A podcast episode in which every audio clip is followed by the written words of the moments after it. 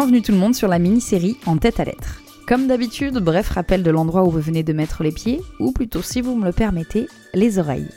Je suis Jenny Demey, animatrice radio, chroniqueuse sportive et surtout très grande passionnée de sport. Cette mini-série a été lancée au cours de la période de confinement, lorsque le sport a commencé à devenir beaucoup trop absent. Vous avez donc déjà à disposition trois autres épisodes. Le principe reste toujours le même, j'imagine les têtes-à-tête de mes rêves avec des hommes et des femmes tous reliés par le même trait d'union, celui du sport. Voilà donc ce que j'avais envie de leur dire dans ce En tête à lettres. Bienvenue à tous dans le quatrième épisode. Bonjour à tous, bonjour à toutes et bienvenue, on est dans une vie extra comme tous les midis en direct. Bonsoir à tous, soyez les bienvenus sur le plateau de 100% foot, nous sommes en direct pendant une heure. Samedi, face aux Anglais, s'ils l'emportent lors de ce crunch très attendu, ils pourront construire sereinement leur histoire avec une victoire probante. Euh, deuxième journée déjà du top 14, une journée qui s'est ouverte hier. Et oui, avec euh, un stade Perpignan et d'autres affiches dont on va parler Ouais. dans quelques instants. On, on va clôturer cette page euh, football avec les, les grosses euh, actus d'été. On évoquait les, les transferts. On va revenir sur le mercato. Ce matin, c'est quoi le projet? Le Grand Prix F3 de Macao. Un tournant dans la vie de Ludovic Butel. Dix ans après, l'ancien gardien lillois est un autre homme, avec une toute autre approche de la vie. Vous l'aurez peut-être compris aujourd'hui dans ce nouvel épisode, pour la première fois ma lettre n'est pas destinée à un ou une sportive, mais plutôt à l'une des voix que vous venez d'entendre. J'imagine qu'à travers cet extrait sonore, vous avez reconnu de nombreuses voix du petit écran qui constituent une partie du panel féminin du journalisme sportif. Si dans ce quatrième épisode, je parlerai de certaines d'entre elles, ce En tête à lettre est adressé tout particulièrement à l'une d'elles. Celle qui très certainement m'a redonné le goût d'y croire il y a de ça une petite dizaine d'années, sans même qu'elle ne le sache. Il s'agit de Claire Arnoux et vous risquez rapidement de comprendre pourquoi, alors bonne écoute à tous. Claire, tout d'abord, bonjour à toi. J'espère que tu trouveras quelques minutes pour écouter cet épisode, car pour être sincère avec toi, lorsque l'idée de ce projet m'est apparue, il était pour moi évident qu'une de mes lettres te serait adressée. C'est donc normalement déjà le moment où tu te demandes où est-ce que je veux en venir et pourquoi toi. L'histoire est assez banale et simple, mais si tu me le permets, je vais te faire un tout petit résumé pour en arriver au but. De mon côté, la passion du sport est arrivée assez tôt, je crois même d'ailleurs depuis toujours, judo, tennis, basket, et puis celle du foot, tout particulièrement est arrivée un été, celui de mes 7 ans. Et c'est fini. L'équipe de France est championne du monde. Vous le croyez ça L'équipe de France est championne du monde en battant le Brésil. 3-0, deux buts de Zidane, un but de Petit. Je crois qu'après avoir vu ça, on peut mourir tranquille. Enfin, le plus tard possible, mais on peut. Ah, c'est superbe. Quel pied. Ah, quel pied. Oh putain. Oh là là là là là là. Oh. Oh, c'est pas vrai. Oh, c'est pas vrai. Je t'avais prévenu, cette histoire est très banale. Alors oui, comme bon nombre de gamins français ou françaises, j'ai découvert cette ferveur et cet engouement pour le football à ce moment-là. Je ne me souviens pas de tout, juste d'énormément de joie autour de moi. Et puis l'été suivant, l'été 99, mon club de cœur, ma ville, Bordeaux vivait à nouveau l'effervescence avec un titre de champion de France. L'année encore suivante, rebelote. La France devenait championne d'Europe. Alors non, je ne vais pas te citer tous les autres événements footballistiques qui ont suivi, mais je peux t'assurer que l'envie de parler foot de manière presque quotidienne est venue de là. Me voilà dix ans plus tard, quelques semaines avant d'obtenir mon bac, les Girondins de Bordeaux remportent un nouveau titre de champion de France lors de la toute dernière journée de Ligue 1 et en plus au détriment de l'OM. Une folie totale dans la ville, une place des quinconces pleine à craquer et dans ma tête l'idée de me dire qu'un jour je vivrai peut-être ce genre de moment au bord d'une pelouse. À cette époque et depuis de nombreuses années maintenant, une femme avait su faire sa place dans un milieu très masculin. On ne nous inculque pas depuis que nous sommes enfants que la valeur du sport, elle est aussi importante que la valeur intellectuelle, que la culture sportive, ça vaut autant que la culture mathématique, littéraire ou philosophique. On est un pays d'intellectuels. Et du coup, c'est pour ça que je suis très heureuse qu'on ait Paris 2024 et qu'on organise ces Jeux parce que la réussite des Jeux Olympiques, ça sera pas le jour J, parce que ça, ça sera formidable. Ce COJO fera ça merveilleusement bien. L'État français organisera ça de manière merveilleuse. C'est les six ans qui vont nous séparer. Est-ce qu'on est capable de renverser la table et de faire de nos enfants qui sont très bons au sport, de les considérer aussi bien que ceux qui sont très bons en maths ou très bons en éco? Franchement, la classe incarnée. Et puis surtout, dans mes souvenirs, j'ai l'image de cette femme prise au sérieux sur un plateau au milieu d'hommes. Oui, une femme peut parler de sport et être totalement crédible. Nathalie Yanetta a ce charisme incontournable qui fait que lorsqu'elle parle, on se tait et on écoute. J'ai toujours trouvé ça fascinant et c'est très certainement la première qui m'a donné cette envie de parler de sport. Pas seulement comme une passion, mais bien comme un métier. Quelques semaines avant donc ce fameux titre des Girondins de Bordeaux, lors des demandes de post-bac, j'inscris en tête de liste un DUT de journalisme dans l'école de Bordeaux. Issu d'un bac technologique, mes profs me font vite comprendre que je fais là une grave erreur et que je n'accéderai même pas aux épreuves de sélection. Bien évidemment, j'y accède. Je passe deux étapes et me voilà même sélectionnée contre toute attente dans les 50 derniers candidats. À l'issue des toutes dernières sélections, 22 seront finalement recalés et 28 auront la chance d'accéder à la formation. Mon rêve à portée de main, sauf que bien évidemment, ce jour-là, eh bien oui, je fais partie des recalés. Me voilà donc euh, paumée euh, dans un BTS de repli dans le domaine de la com, au cours duquel j'effectue par contre un stage dans une radio associative par le plus grand des hasards. Très vite, j'y prends goût lorsqu'il s'agit notamment de débriefer les matchs des Girondins de Bordeaux. À la suite de ce stage, je ne mettrai plus jamais les pieds dans un seul de mes cours de BTS. La radio vient de me proposer un contrat alors que j'ai à peine 18 ans. Évidemment, je suis ravie et je commence un peu à creuser l'idée. Je découvre alors qu'il existe plusieurs écoles de radio dans la France, dont une qui dispose d'une réelle certification. Là, normalement, Claire, au moment où je l'espère tu écoutes, tu commences très certainement à voir où je veux en venir. Après avoir mûrement réfléchi, ma décision est prise. Je refuse le contrat, chez moi, à Bordeaux. Je me décide à bosser dans un petit resto pour faire un peu d'argent, et me voilà, en septembre, direction Paris, à 19 ans, dans mon 16 mètres carrés, prête à démarrer mon école de radio. Comme tu le sais normalement si bien, on démarre par trois mois de tronc commun où on étudie la technique réalisation, le journalisme ou encore l'animation. Il est évident que pour moi, la formation journalisme sera ma spécialité. Évident pour moi ne veut pas forcément dire évident pour tout le monde et me voilà donc euh, projeté dans la tranche animation. Ne me demande pas pourquoi j'ai finalement changé d'avis, je pense qu'on avait sûrement dû essayer d'aiguiller mes choix et ça s'est passé tout simplement comme ça. Je me fais à l'idée, je lance des morceaux de musique, je rédige des chroniques sympas pendant que l'étage au-dessus, eux, réalisent entre autres des reportages sportifs me rappelant de temps en temps quel était le but premier de ma venue à Paris. Peu importe, finalement je me laisse happer par l'euphorie qui domine la section animation et j'en suis plutôt satisfaite à cette époque-là. Jusqu'au jour où, comme cela arrive bien souvent, une ancienne élève vient nous faire part de son expérience. Je te le donne à coup sûr dans le mille, et tu l'as évidemment compris, cet élève, il s'agit de toi. Afin d'être totalement transparente avec toi, quand la semaine précédente, on nous a annoncé que Claire Arnaud allait venir nous parler, euh, je me suis quand même lancée dans quelques recherches Google pour en savoir plus à ton sujet. Je découvre qu'à ta sortie de l'école en 2008, tu as bossé notamment pour Europe 1 Sport, Infosport, bref, une nana qui parle de sport va se trouver juste en face de moi. J'allais enfin avoir la possibilité de comprendre par quoi on doit passer, par quels moyens et comment y arriver.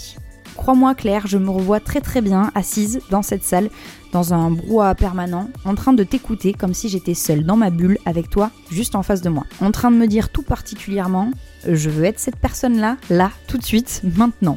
Contrairement à mon habitude, ce jour-là j'étais particulièrement attentive à la moindre des phrases que tu pouvais prononcer.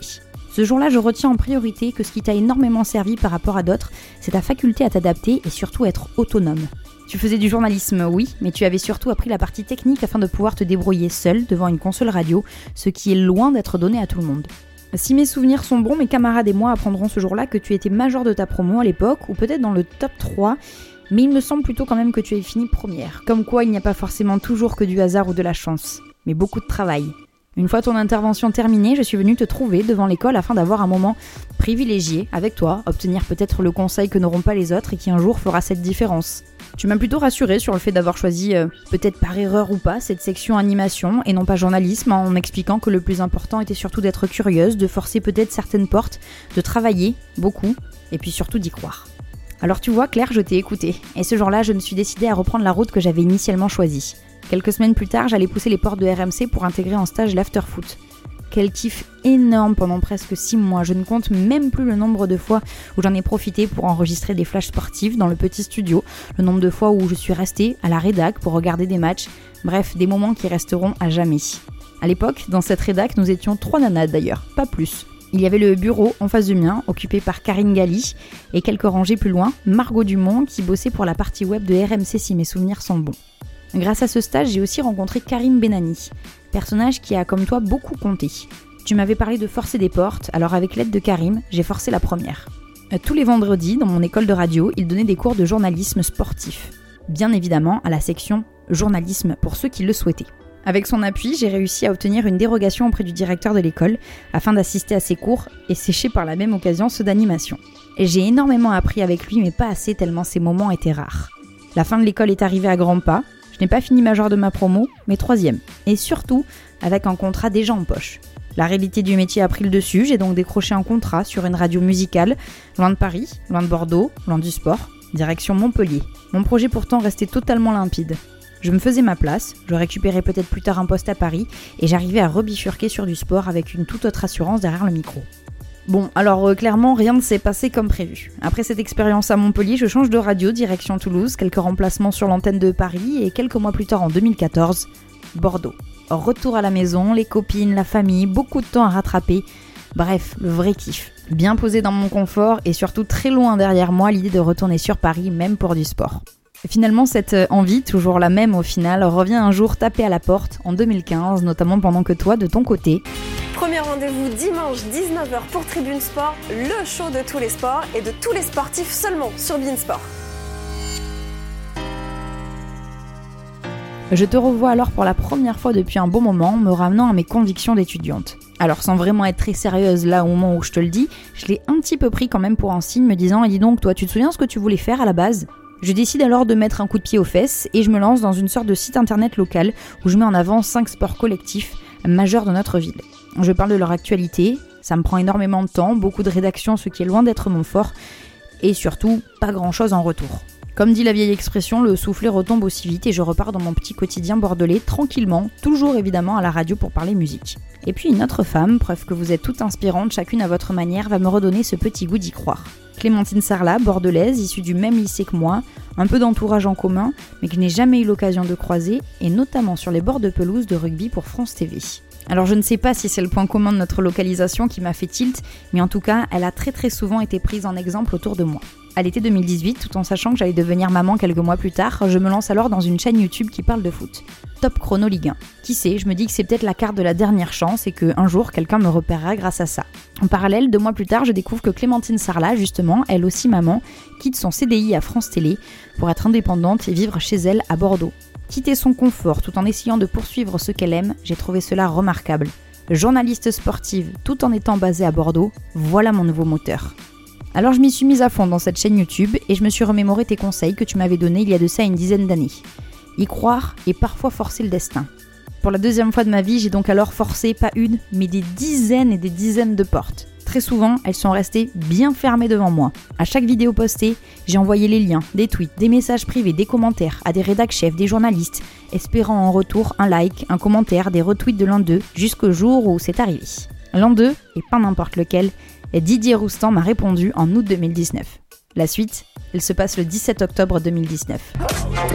Bonsoir à tous, soyez les bienvenus sur le plateau de l'équipe d'Estelle. On est ravis bien sûr euh, de vous retrouver pour parler foot pendant 2h15, 2h15 de direct.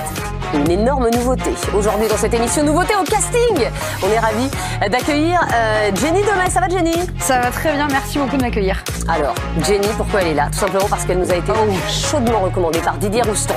Voilà, qui n'a pas arrêté depuis des mois de nous dire prenez-la, elle est géniale, elle fait des vidéos formidables sur Twitter, des vidéos sur la Ligue 1, donc on est allé voir les vidéos, on a adoré.